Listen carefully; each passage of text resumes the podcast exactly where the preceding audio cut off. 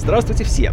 Я Киномен, и я посмотрел художественный фильм «Дивергент», глава 3 «За стеной». Или, как я его называю, «Новые приключения Шейлин Вудли и ее гарема». И номинально это как бы экранизация завершающей части трилогии «Дивергент», которая в оригинале называлась э, «Алигент» или «Элигент» или как там угодно еще.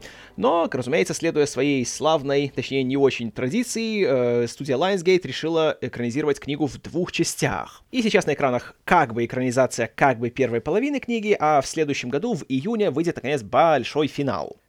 Правда, в данном случае, так как э, текст книги еще больше подвергся всякой разной переработке, сокращению, расширению и видоизменению, еще более странным и неуместным кажется это решение разделить э, один том на два фильма.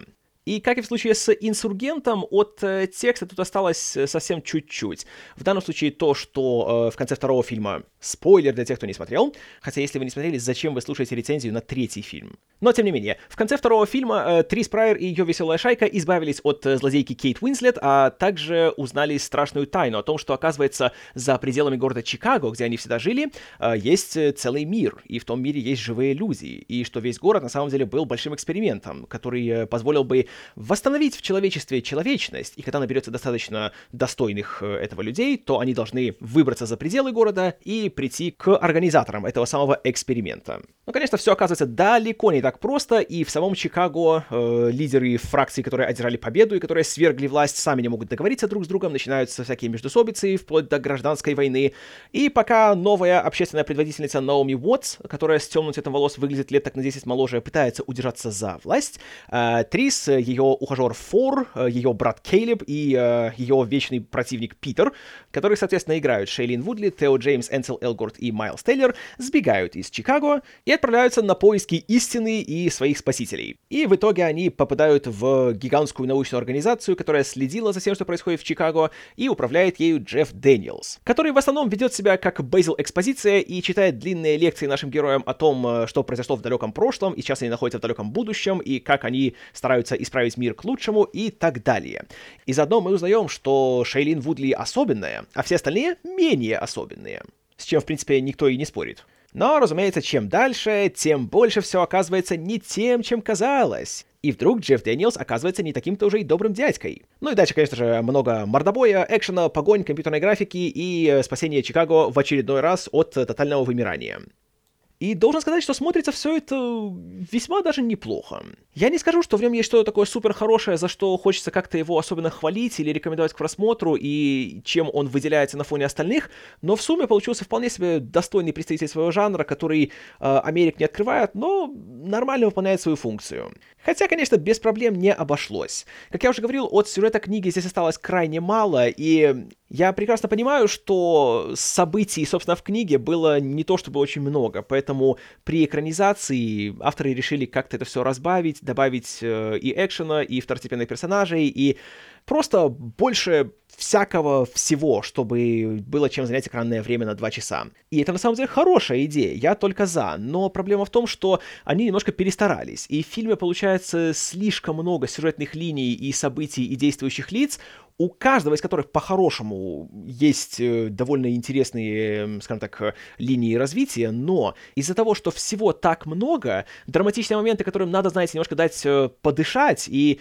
э, повороты сюжета, которым тоже надо немножко дать развернуться, все это как-то так немножко скомкано, и просто не успеваешь все как-то прочувствовать и проанализировать, и э, вот именно пережить достойным образом. Например, тут есть гибель кое-кого на втором плане. И в книге это тоже было так же, та же героиня погибала в тот же момент, но при этом в книге оно еще имело немалые эмоциональные последствия и не проходило бесследно.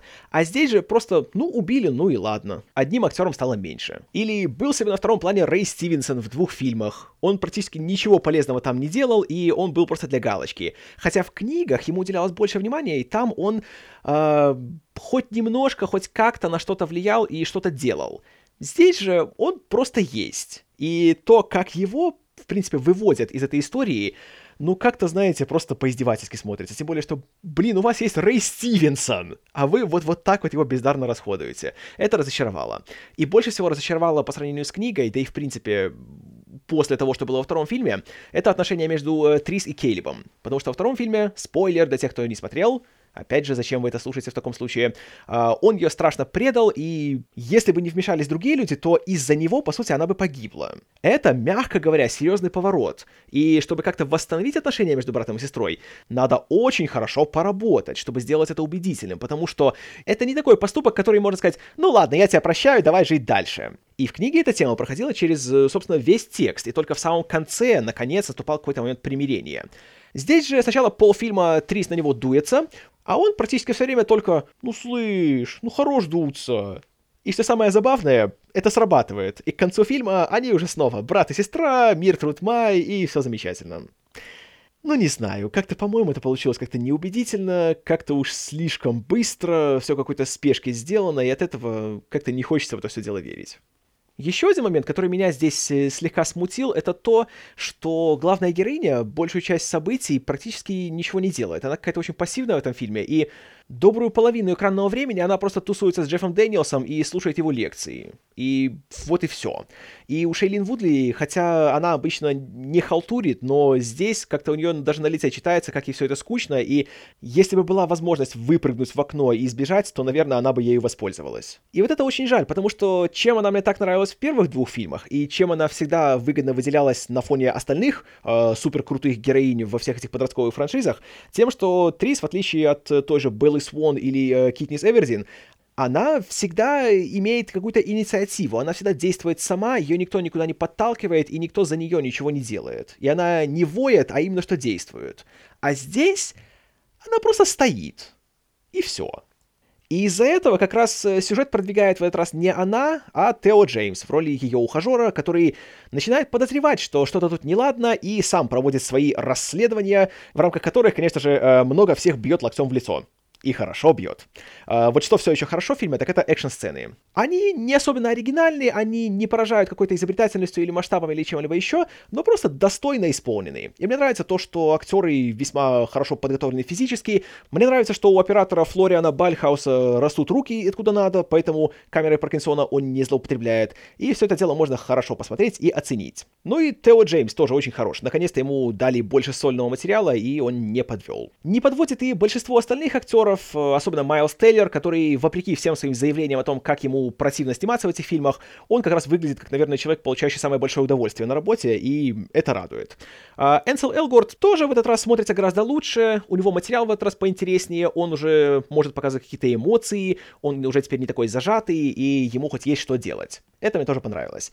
Октавия Спенсер в этот раз тоже стала чем-то больше, чем ходячей мебелью. Это радует. Да и Джефф Дэниелс в всю эту компанию влился, по-моему, очень даже толково и получился довольно-таки приятным как бы злодеем и как бы не очень.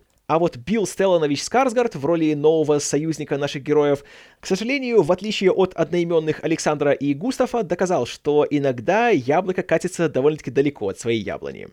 Увы. И еще одна вещь, которая меня в этот раз э, не то чтобы уже как-то сильно огорчила, но и не порадовала, так это обилие компьютерной графики. Ее как бы и раньше было немало, но там она использовалась больше для такого, знаете, для украшения, там, для создания фона и всего остального. Здесь же ее очень-очень много, особенно когда наши герои выбираются за пределы Чикаго. Там они добираются до стены компьютерной графики, где прилетает другая компьютерная графика, одевает их в компьютерную графику, и они летят в центр компьютерной графики. Потом Джефф Дэниелс берет Трис, и они вместе летят в город компьютерной графики на еще одной компьютерной графике. А потом они возвращаются все в Чикаго, чтобы спасти Чикаго от компьютерной компьютерной графики. И, насколько я знаю, бюджет фильма в этот раз стал гораздо выше, что-то около там 100 или 120 миллионов долларов, но, к сожалению, компьютерная графика бросается в глаза. Очень. И по-хорошему, по крайней мере, в половине случаев можно было бы как-нибудь без нее. Но, повторюсь, проблема эта не настолько страшная и серьезная, чтобы портить впечатление от просмотра. Как и все остальные проблемы тоже. А, фильм далеко не идеален, но в то же время он держит свою планку качества и получается нормально получается, ни больше, ни меньше.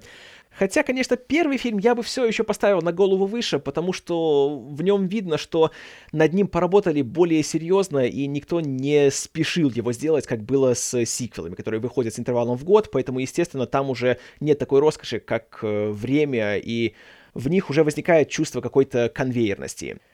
И хотя Нил Бергер звезд с неба не хватает, но как режиссер, как рассказчик, как человек, скажем так, с видением, он, конечно же, гораздо лучше, чем Роберт Швентке, который снимал вторую и третью части. Но я аж молчу о том, что э, Джозеф Тропанезе, которого наняли писать музыку к сиквелам, никак не дотягивает до Джанки XL, который писал шикарный саундтрек к первому фильму. Но даже с тем, что есть, фильм мне скорее понравился, чем нет. И если вы смотрели предыдущие две части и вы от них не плевались, то третья вас, я думаю, не разочарует. Поэтому, если вам нравится Дивергент, если вам нравится Шейлин Вудли и ее гарем, смотрите смело, не пожалеете. Если вы не любите Дивергента, то, конечно, рассмотреть не надо. Если вы не любите Шейлин Вудли, то я не знаю, что вам сказать. Поэтому скажу спасибо за внимание. С вами был Киномен.